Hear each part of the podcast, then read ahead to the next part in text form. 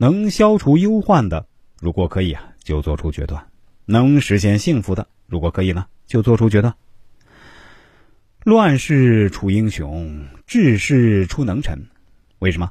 因为时机所致，决策讲究时机。鬼谷子说：“故夫绝情定宜，万事之机。”一个重大决策必然涉及错综复杂的关系，而只有时机到位，决策一下才能顺风顺水，一路成功。相反，如果时机不对，只有吃苦果的份儿。决策提前而行，好决策就变成了青苹果，酸涩难忍；决策后置而行，好决策就成了马后炮，没有任何实行的意义，甚至决策者还会落入他人的口袋中。战国时，赵秦长平对决，武安军白起活埋四十万赵军，请秦昭王下令进攻赵国邯郸，但秦昭王没有同意。不过两三个月，秦昭王想再进攻邯郸，但武安君白起觉得时机已过，不宜出兵。秦昭王不信邪，继续派兵出击，果然是败仗连连，不仅上党复归赵国，自己有生之年也没有实现统一大业。假想一下，如果秦昭王按照白起的要求出兵攻赵，恐怕秦国一统华夏要早上几十年。当然。随着时机的变迁，事态演变，秦王朝遇到明主也不会二世而亡，这就是时机在决策中扮演的角色。而想要参透何时适合下决策，鬼谷子给了三个标准：度之往事，言之来世，参之平素，则可决之。对于普通人的事业来说，决策往往出现在求职、跳槽的环节。当然。跳槽求职，古今都一样。我们来说一下庞统求职的事儿。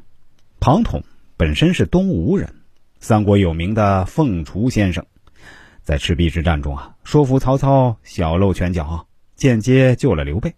当然，曹操本身就是求贤若渴，自然对有凤雏之名的庞统少了戒心。